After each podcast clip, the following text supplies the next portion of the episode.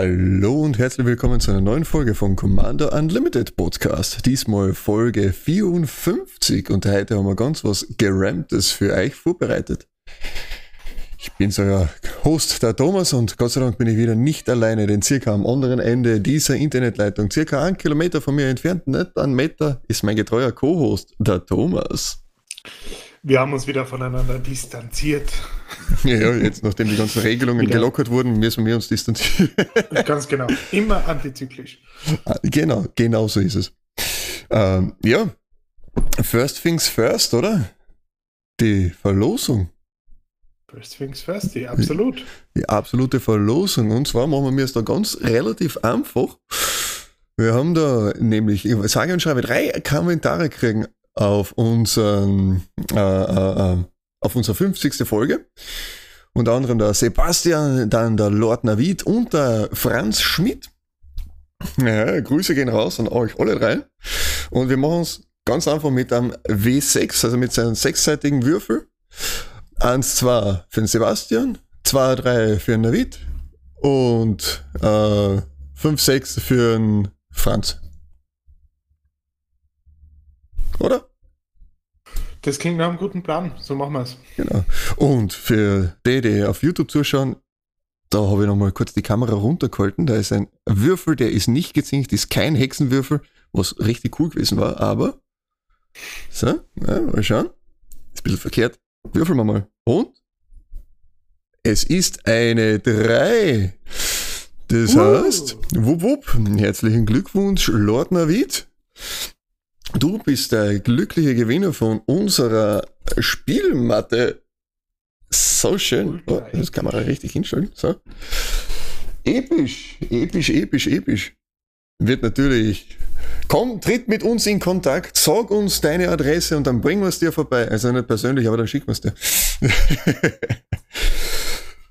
und also wenn wir da sehen, er hat auch eine recht nette Frage auch noch da gelassen. Und zwar gibt es eine Möglichkeit, dass bei Stasis nur der Gegner keinen Untap-Step hat. Und ja, ja, Stasis, was ist denn das? das ich kenne haben wir schon mal gehört, gell? Ein ekelhaftes Ding, aber wunderbar natürlich für meinen Soul. Mhm. Genau.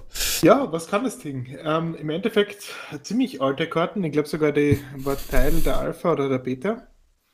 Ähm, also ist ja dann beides. Äh, mehr oder weniger. Ja. Auch richtig ähm, alt auf jeden Fall.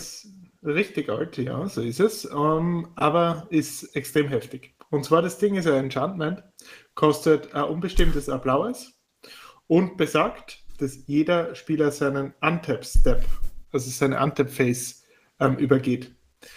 Was so viel bedeutet, wie ähm, alles, was getappt ist, bleibt getappt. Ja? Und der Clou dabei ist jetzt noch, dass der, der es gespielt hat, ähm, muss ein blaues Zahlen oder Stasis ähm, opfern. Was wiederum so viel bedeutet, Stasis kann nach diesem Prinzip nicht ewig da liegen, außer man hat, ja, ich sage mal, eine Mana-Engine, die unabhängig davon ist. Was wäre denn das?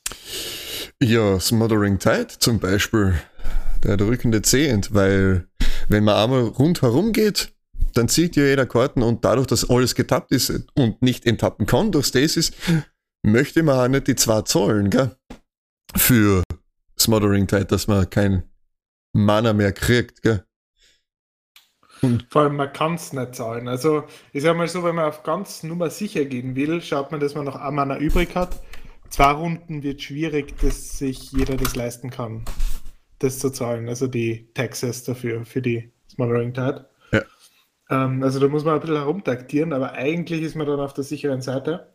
Und damit kann man das so quasi als Engine aufrechterhalten und Stasis immer wieder bezahlen mit dem Card Draw, den man hat. Mhm. Also das ist so der Weg aus dem heraus. Und das ist halt natürlich genial, wenn man mit dem Board, das man hat, ähm, das Spiel gewinnen kann. Beispiel eben bei Sur. Ähm, das Ding ist ja, wenn er angreift, kann man sich ja ein Enchantment raussuchen, das drei oder weniger kostet, Converted Mana Cost, was sehr viel ist, da kann man sich sehr viel rauscheaten. Und wenn er am Spielfeld ist, dann will man ja, dass sich nichts mehr tut. Also dann will, will man am besten, dass man immer angreifbar ist. Also man schaut, dass man ähm, möglichst viele ähm, Protection-Dinger aufbaut, zumindest ähm, wäre das auch Strategie. Mm, und wenn er dann heraus ist, dann geht es. Sei es drum, Stasis kann man auf jeden Fall so behalten. Und jetzt war die Frage ja, wie man dafür sorgen kann, ähm, ja, dass man selbst Stasis den Effekt komplett umgehen kann. Das wäre dann noch einmal ähm, der Premium Step. Und ähm, wir haben uns da was überlegt, was so funktionieren würde. Was ist denn das? Hm. Was gibt es denn für Möglichkeiten? Naja, wir haben uns, äh, wir haben wirklich unser Hirn darüber zermartert und sind dann draufgekommen, im War of the Spark hat es wunderschöne Karten gegeben, ein blauer Instant, der nennt sich The Fairies Time Twist. Eins und der blaues, der sagt, Exile Target Permanent You Control. Und dann darfst du es wieder aufs Spielfeld bringen, at the beginning of the next end step. Und wenn es eine Kreatur ist, dann kommt es wieder mit einem plus 1 plus 1 Counter drauf. So, der Clou jetzt an der Geschichte ist, und das ist jetzt wirklich finicky Sondergleichen, das ist wirklich ah, in, in Detail, ins Detail gehend. Erstens einmal, Gott sei Dank, ist es ein Instant. Das heißt, man kann es dann auch im gegnerischen Endstep machen, bevor man dran kommt. Weil es ist schwierig, äh, Stacy sagt ja, es wird der Untap-Step geskippt, also übersprungen. Äh, das bedeutet dann, der, der Untap-Step ist der allererste Schritt, den wir machen. Untap, Upkeep, Draw. So, so kennt man es, ne? Das heißt, wir müssen schon im Endstep vom Gegner agieren. Viele dieser Blink-Effekte oder Exile-Effekte, die dann wiederkommen, meistens ist dann in weiß, äh, sagen dann wieder äh, at, the, äh, at the end of turn. Time Twist, Time Twist sagt aber eben at the beginning of the next Endstep. Wenn wir jetzt schon im Endstep drinnen sind, heißt es, es gibt keinen Beginning of, Endstep, of dem Endstep mehr. Das heißt, der nächste Endstep ist bei uns. Wie oft habe ich jetzt Endstep gesagt? Damit können wir dann auch mit der Ferris Time Twist dann die Stasis ins Exil schicken. Ist, wenn wir mir drankommen, nicht mehr da. Und wir können dann ganz normal alle unsere äh, Permanents enttappen. Ganz normal. Aber dadurch, dass es ein Instant ist, ein bisschen schwierig, das öfter noch einmal nachzumachen sondern wäre vielleicht dann nur eine einfache Möglichkeit. Aber es gibt ja eine Möglichkeit, dass man mir das, äh, dem The Ferris Time Twist immer wieder casten können. Gibt es ja auch ein nettes Artefakt dafür, gell? Mhm. Und das man dafür ja wunderbar einsetzen kann. Isochrome Scepter ist ein Artefakt, das zwar kostet, natürlich, weil es Artefakt ist, zwar unbestimmte, ähm, und es kommt mit Imprint. Was dafür bedeutet, wenn es ins Spiel kommt, dann kann man etwas exilen und zwar eine Instant Card mit Converted Mana Kosten mit zwei oder weniger. Sind wir da dabei, also das funktioniert mit ähm, Teferis Time Twist. Und für zwei unbestimmte ähm, Zahlen und das Ding tappen, kann man eine Copy von dem spielen, von der Exiled Card. Und damit kann man sich im Endeffekt eine Engine bauen, die ja, man immer genau in dieser Reihenfolge macht. Also ähm, eben nach dem Beginning auf Endstep vom Gegner ähm, also wo man schon drin ist im Endstep. Ähm, da macht man das und kann das jede Runde wieder so machen. Damit hat man selbst seinen eigenen Untap-Step und kann machen und lassen, was man will. Und ja, mit Ende des eigenen Zuges ähm, endet das Ganze dann wieder. Und die Gegner leiden wieder. Und mit Isocom Scepter geht es halt, bis das Ding removed wird. Und es wird relativ schwierig, wenn Stasis aktiv ist. Also das wäre eine Kombination, die funktionieren würde. Aber wahrscheinlich grundsätzlich, wer schon Stasis spielt, ist es auch eher mehr so, so eine, hm, ja, dann bin ich halt einfach mal da und spüre mal nicht mit für einen Gegner, so mal so. Sollte vielleicht vorher, bevor man hins sich hinsetzt und äh, spül losspült, das auch noch gesagt werden, dass das in seinem Deck drinnen ist, weil sonst kann das äh, der Table ziemlich salzig werden. das stimmt voll. Aber das war jetzt nur eine Möglichkeit. Ähm, uns würde natürlich interessieren, was ihr seht, ob es noch andere Möglichkeiten gibt. Und ja, eventuell gibt es ja noch einen zweiten Weg, das zu machen. Oder im Endeffekt einen dritten, weil man kann es ja ohne Isochrome Scepter spielen. Also wären wir auf jeden Fall gespannt, ob es da noch was gibt. Mhm. Vielleicht bevor man dran ist, noch einmal äh, Stacy selber zerschießen, das ist auch eine Möglichkeit. Aber ja. Na, das war schon cool, wenn ihr, wenn euch da was einfällt, sagt es uns. Das das uns auch voll interessieren. Und falls irgendjemand draufkommt, ob da, falls ein Judge anwesend ist und uns zuhört, äh, ob da was nicht so ganz stimmt, bitte auch hinweisen, bitte. Unbedingt. Ja, Ich frage mich unbedingt. gerade, das ist kein Triggered Ability, oder? Nein, das ist eine Static. Static. Hm, Das ist eine statische Ja, sonst Fähigkeit. hätte man das noch countern können. Genau. Counter Triggered Ability, aber das geht nicht. Mhm. Ja, na, Ja, das ist, ist das Einzige, was uns einfällt, tatsächlich. Wir sind Da war gespannt. ja, Gut. Aber damit kommen wir zum Hauptthema. Was haben wir denn Genau. eigentlich? Äh, ja, wir haben uns äh, ganz gesagt, was, was ganz was Rampiges, was Geramptes für euch vorbereitet. Haben wir ja gesagt. Mhm. Was bedeutet denn das? Ich meine, man kann sich wahrscheinlich vorstellen, Ramp, ähm, ja, kennen wir wahrscheinlich alle. Das heißt, wir versuchen an Mana zu kommen, möglichst effizient und uns hoch zu rampen mit Mana. Mm, Und jetzt sprechen wir einfach über die Möglichkeiten, die es in Commander so gibt, ähm, genau das zu machen. Was sind denn die effizientesten Möglichkeiten, sich zu rampen und Mana zu fixen? Das heißt, ähm, das Mana zu kriegen, das man eigentlich braucht. Mehr Farben man spielt, desto wichtiger und desto relevanter wird es. Auf jeden Fall. Vor allem, äh, ich glaube, das Nonplusultra ist Five Color Good Stuff. Sich da gescheit zum Rampen. Also wo man wirklich alle fünf Farben spielt, aber Die das, Königsdisziplin. die Königsdisziplin sozusagen. Ja, aber ähm, dadurch, dass eben alle fünf Farben dabei sind, hat man die stärkste Ramp-Farbe auch dabei. Und zwar grün nämlich. Mit grün ist es irre einfach, sich selbst äh, seine eigenen Ländereien zu erweitern. Ne? Da haben wir als äh, gutes Beispiel ein, eine Karte, die wir eigentlich fast in jedem von unseren grünen Decks drin haben. Das ist nämlich Kodamas Reach. Das ist nämlich Aber ein, Switch geht immer. ja, die Idee ist, ist uh, wie ich sehe, die haben es dann auch im Neon Dynasty Commander Deck auch drin eingebaut. Ist, das ist auch eine sehr recht eine billige Karte. Ist zwar unter Grünes für eine Hexerei, Arcane, wohlgemerkt, eine, ein arkaner Zauberspruch, ist eine Unterart.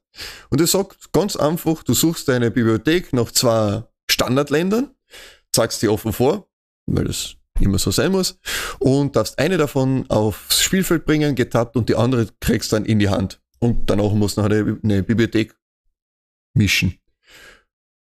Und dieses Landtutoren ist grundsätzlich äh, etwas Ausschlaggebendes für, für Hexereien und Instant Spells.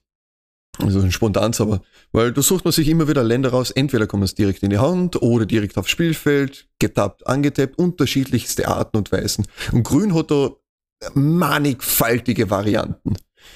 Und das ist natürlich auch recht gut, weil, so wie wir das sehen, wenn wir dreifärbig spielen, Kodamas Reach braucht halt ein grünes, das wir draußen haben. Was, die erste Farbe haben wir schon. Und mit den zwei Basics, die nicht, die man raussucht mit Kodamas Reach, die können halt natürlich meinetwegen äh, schwarz und rot sein. Dann hat man All Natural draußen im besten Fall. Seine drei Farben und hat sich dann auch schon gefixt in dem Fall. Auch eine andere, ja, auch eine andere Variante ist ja die, die, die, die sehr lustig ist, auch eine Hexerei, ähm, die alles andere raussucht, außer einem äh, Forest. Weißt du, wie die heißt?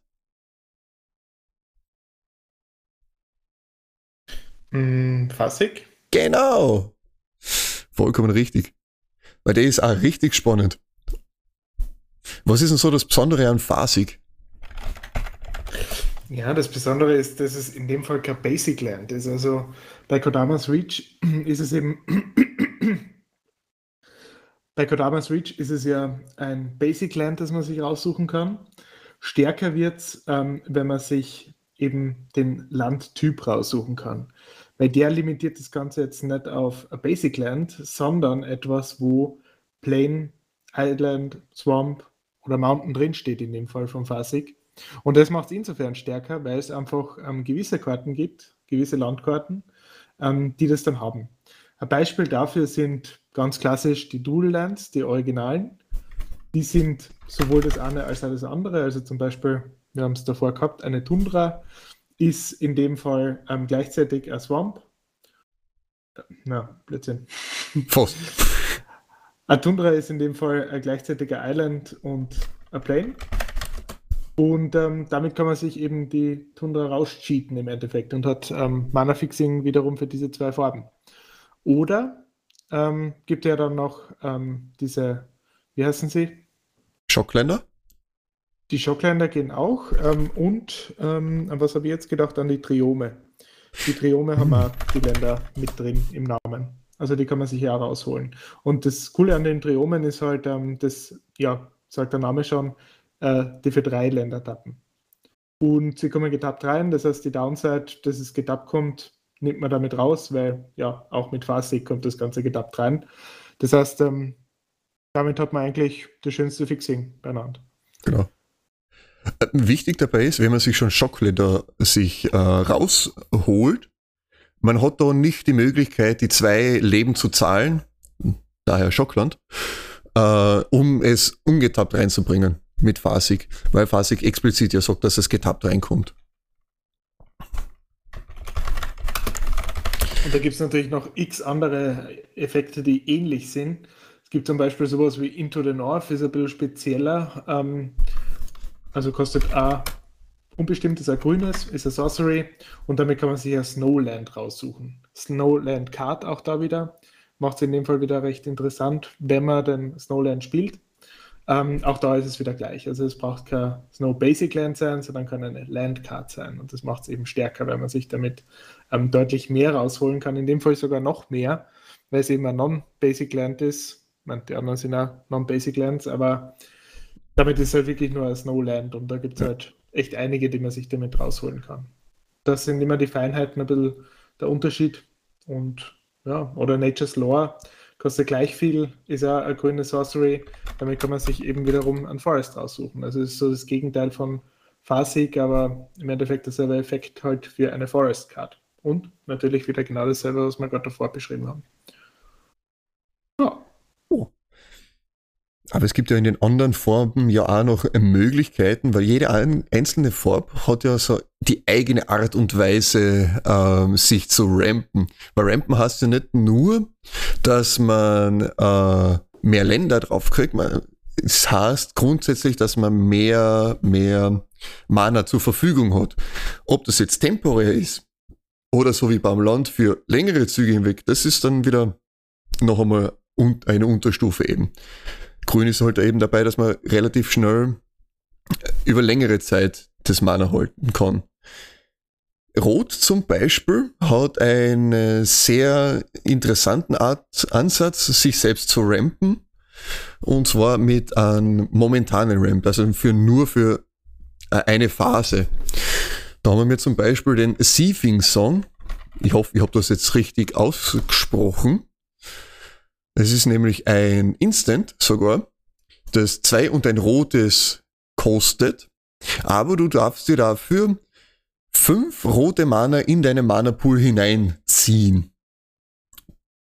Die solltest du eigentlich auch relativ schnell wieder ähm, benutzen, weil sobald du die Phasen über, äh, übergehst, Hausnummer, du spielst es in deiner Main Phase 1 hast zwei Mana davon benutzt und möchtest dann in eine Kampfphase gehen, um den Rest, die restlichen Mana für später zu benutzen, nee, funktioniert leider nicht, weil die restlichen drei Mana, die noch in dem Pool sind, werden dann einfach wuff, verpuffen.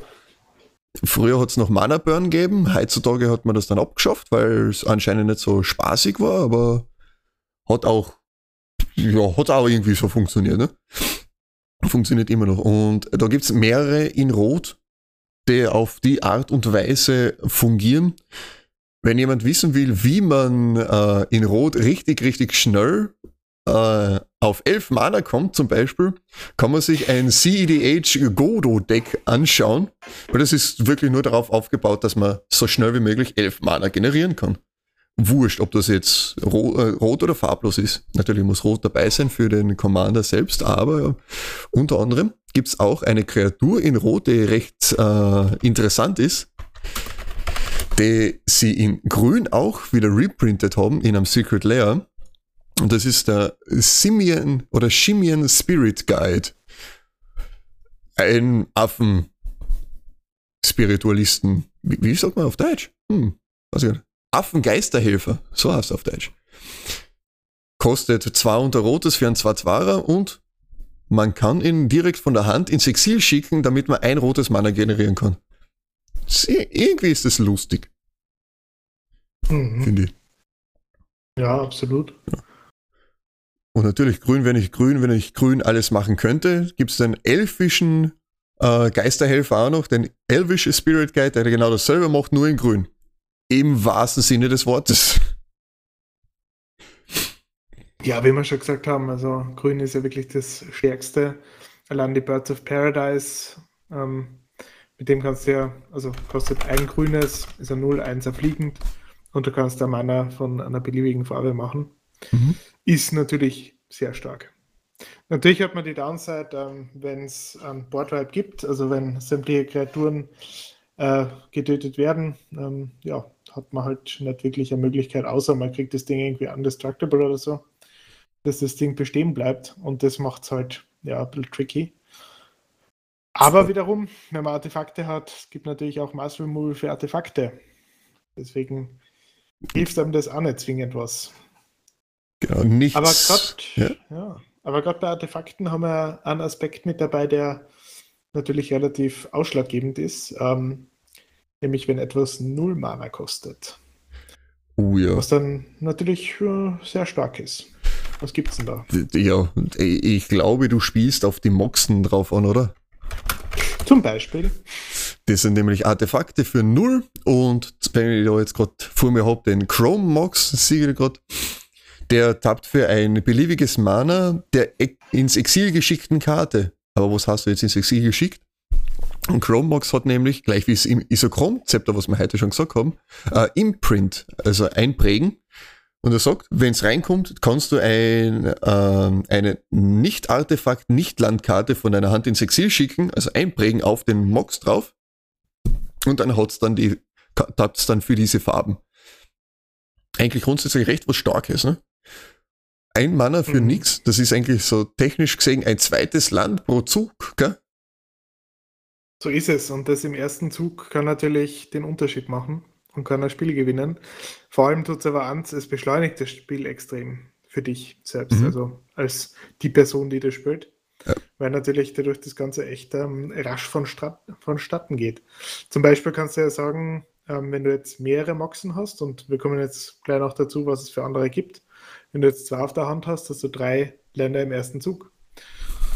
Wenn du dann noch ähm, irgendwie on top noch was anderes hast, wie ein Mana Crypt auf der Hand, dann bist du halt schon einmal bei vier Mana im ersten Zug. Vier Mana, die du gleich mal für einen Commander ausgeben kannst, zum Beispiel. Oh, ja. Und das im ersten Zug ist halt schon echt böse gegenüber vielleicht einem anderen, der sein Land spielt, das vielleicht getappt da hat man schon einen ja. massiven Vorteil. Äh, massiv, ja. Ist halt aber eher mehr auf der extrem teuren Seite. Nicht von den Mana-Kosten her, sondern wirklich vom Preis her. Das ist, da, da sind wir schon wirklich im, im Premium-Bereich drinnen. Ich glaube, ja. es gibt einen Mox, der relativ billig ist. Ich glaube, ja, genau, der, uh, der doch auch mit 6 Euro, mit 7 Euro, schon doch teuer. Der Mox Tantalit, Tantalite Mox, das ist der zeitverzögerte, gell? Ja, genau, mit Suspend mhm. 3. Kostet nichts, kommt ins Exil und in drei Runden hast du es dann auch. Dann tappst du es halt für irgendwas Beliebiges. Ist auch okay, irgendwie. Aber doch auch wieder auf der Tyrants, doch schon eher mehr ja, pricey, pricey, sagen wir mal so. Es gibt ja natürlich auch äh, kostengünstigere. Naja, kurz gesagt, die anderen Moxen, die noch legal sind im Commander, ist der Mox Opal. Der hat Metallcraft, Metalcraft das heißt, wenn du drei Artefakte hast, ihn eingeschlossen, dann kannst du es tappen für ein beliebiges Mana und äh, der Mox Diamond, aber der ist, glaube ich, bei den 200 Euro oder sowas. Wenn nicht sogar mehr. Viel teurer. Viel teurer? teurer. Ja. Ich habe mir jetzt vor kurzem angeschaut, ähm, der ist bei Minimum 350. Ja, bist du narrisch. Ja, das ist dann schon. Ist brutal. aber natürlich auch der beste von denen. Und für den gibt es kein Reprint, weil er auf der Reserved List steht. Mhm. Haben wir ja letztes Mal gehabt. Und der Grund genau. dafür ist ja, ähm, dass man ähm, dafür ein Land discardet. Also, wenn ein Spiel kommt, muss man ein Land discarden. Mhm. Und dafür kriegt man äh, ein beliebiges Mana. Und das ist von den Effekten der stärkste, also von den Mox-Effekten.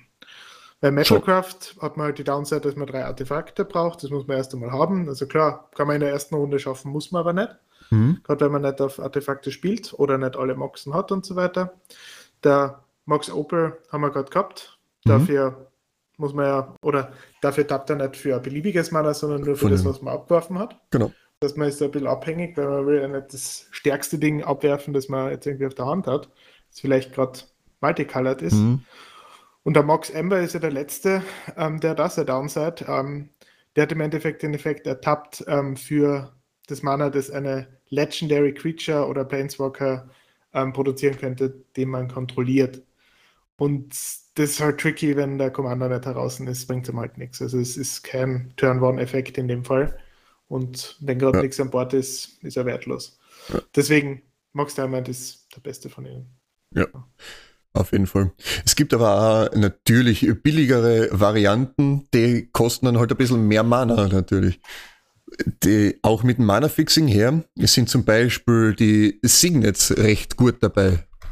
Das sind nämlich für äh, alle zehn Gilden von Ravnica dabei, die sagen, und natürlich das Arcane Signet, das ist das elfte, äh, die kosten alle durch die Bank zwei Mana, sind auch Artefakte und sie filtern ein bisschen. Man soll zum Beispiel beim Gruul Signet ans und das Signet zum Tappen, damit wir mir dann äh, Rot und Grün haben können. Ist auch schon ein, äh, eine Art Ramp, weil du kriegst mehr Mana raus, als dass du reinsteckst in dem Fall.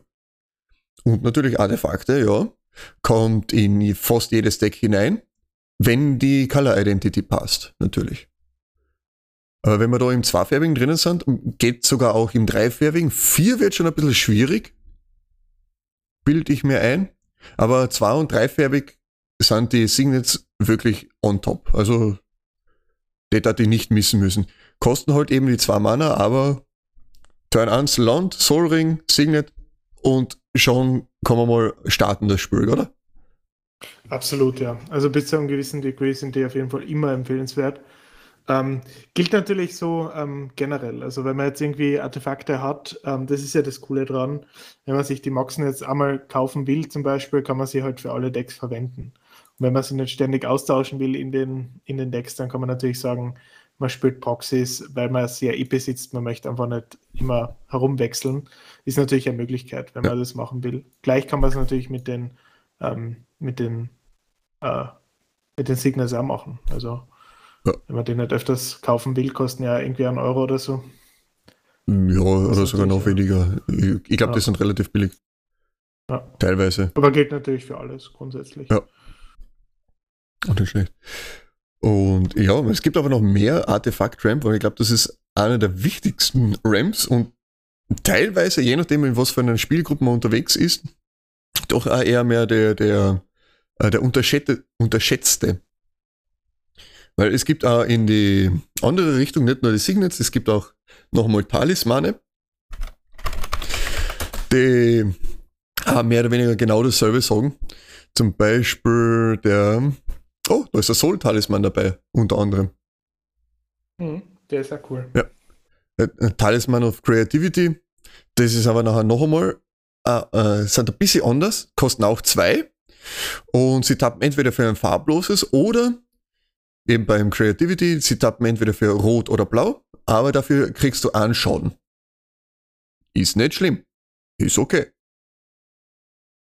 Mhm, absolut. Man sollte halt dann auf diese Einschauen nicht vergessen, im besten Fall. Ja, da muss man ein bisschen aufpassen äh, auf die Gegner, was ja. die da machen. Genau. Sonst passiert es dann doch nicht. Ja. Ja, was, was fällt dir noch ein für, für Ramp-artige Sachen? Es gibt natürlich noch viel. Ähm, es gibt ja viel teures Zeug da dabei. Also so die Premium-Sachen wie GS Cradle. Ähm, es gibt ja, noch teurere Sachen dabei und ich komme gleich mit dem teuersten Land. Ich sage ja. ja. Ähm, na, im Endeffekt, das haben wir schon öfters gehabt, ist ein legendäres Land und ähm, wenn man es tappt, ähm, kriegt man für jede Kreatur, die man kontrolliert, ähm, einen Forest. Downside dabei kostet um die 700 Euro. Circa. Das Ganze gibt es halt auch noch in Enchantments, also derselbe Effekt im, ähm, also nicht für grüne Mana, ähm, nicht für Forest, sondern für weiße Mana, also für Ebenen. Äh, Mhm. Sarah Sanctum kostet ein bisschen weniger, ist so um die 250. Ja, Ancient Tomb, auch sehr effizient, kostet Leben, bringt aber zwei Mana. mhm, auf jeden Fall. Also da kann man Also auch mit. Ja. Mhm. da kann man sich auch mit den Ländern halt hochrampen. Es gibt aber auch mit den äh, Ländern die eine Art Fixing auch, gell? So wie wir es gerade letztens gehabt haben bei uns beim Spülen, wo du mal bei Five Color gefixt hast mit deinen zwei Ländern, die du gehabt hast. Das war lustig. Was waren denn die zwei? Ja, wie schreibt man das nochmal geschwind? Javi Maya, ähm, äh, wie heißt sie? Eh, mir fällt's ein. Auf jeden Fall Urborg, Urborg. Tomb of Yawgmoth, was alle Länder zu ähm, Swamps macht. Und Javi Mayas Cradle, was alle Länder zu, zu äh, Forests macht. Ja, Javi Maya, das ist- Cradle of Growth zuerst. Und, und das ist natürlich in sich schon geschlossen ähm, ein ziemlich cooles Fixing, Mhm. weil man natürlich das Gegenteil immer macht. Also, Ist- man hat damit im Endeffekt beides. Also beides tappt für beides und das ist natürlich ein wunderbares Fixing. Der Nachteil dabei, es ist eben ein Fixing für den ganzen Table. Das darf man nicht vergessen. Genau. Das ist so toll. Das war, das war schön. Ich habe dann einfach nichts mehr suchen müssen, weil ich, ja, Das, mein Ramp halt war nur- safe. nur für die Lols. Nur für die Ja. Weil ich da gerade sehe, auch eine Art für Blau zum Mana zum Rampen ist, ist ganz was Gemeines, weil was macht Blau am meisten? Äh, nicht am meisten, aber ja, wohl schon am meisten. Es countert was. Einen Ich wollte Mana Drain sagen, am, wenigsten Spaß machen für die Gegner. Ja, genau. Stasis. Ja, Mana Drain, blau-blau für ein Instant Counter-Target Spell. Und in der nächsten, in deiner nächsten Main Phase kriegst du so viel farblose Mana, wie die umgewandelten Mana-Kosten des gecounterten äh, Spells sind. Das ist, Das ist der beste Counterspell. ja, richtig, richtig frech, richtig frech. Weil er ist nicht nur gratis, sondern in den meisten Fällen äh, kriegt man unterm Strich Mana dafür, dass man was gecountert hat. Genau. Zwar verzögert, aber man kriegt und das ist gut. Das ist, das ist frech. Das, ist, so frech. dumm. Aber ja, ich glaube, da haben wir dann alles besprochen, oder? Fällt noch, fällt noch was? Haben wir noch was? Haben wir noch was? Ich glaube, die wichtigen Dinge, haben wir durch Mhm. und eine Liste, wo man alles findet, ähm, alle wichtigen Ramps für Commander, Mhm. werden wir noch verlinken. Genau. Damit könnt ihr euch dann auch noch mal einen Überblick machen, was es noch on top gibt. Gibt natürlich noch weit mehr, aber auf Mhm. alles können wir einfach nicht eingehen. Ja, Ja, optimal. Dann sage ich dann danke fürs Zuhören. Schön, dass ihr dabei wart. Einen schönen Morgen, schönen Abend, schönen Tag, schöne Nacht, wann immer ihr das anhört. Fertig, Servus und Baba. bis zum nächsten Mal.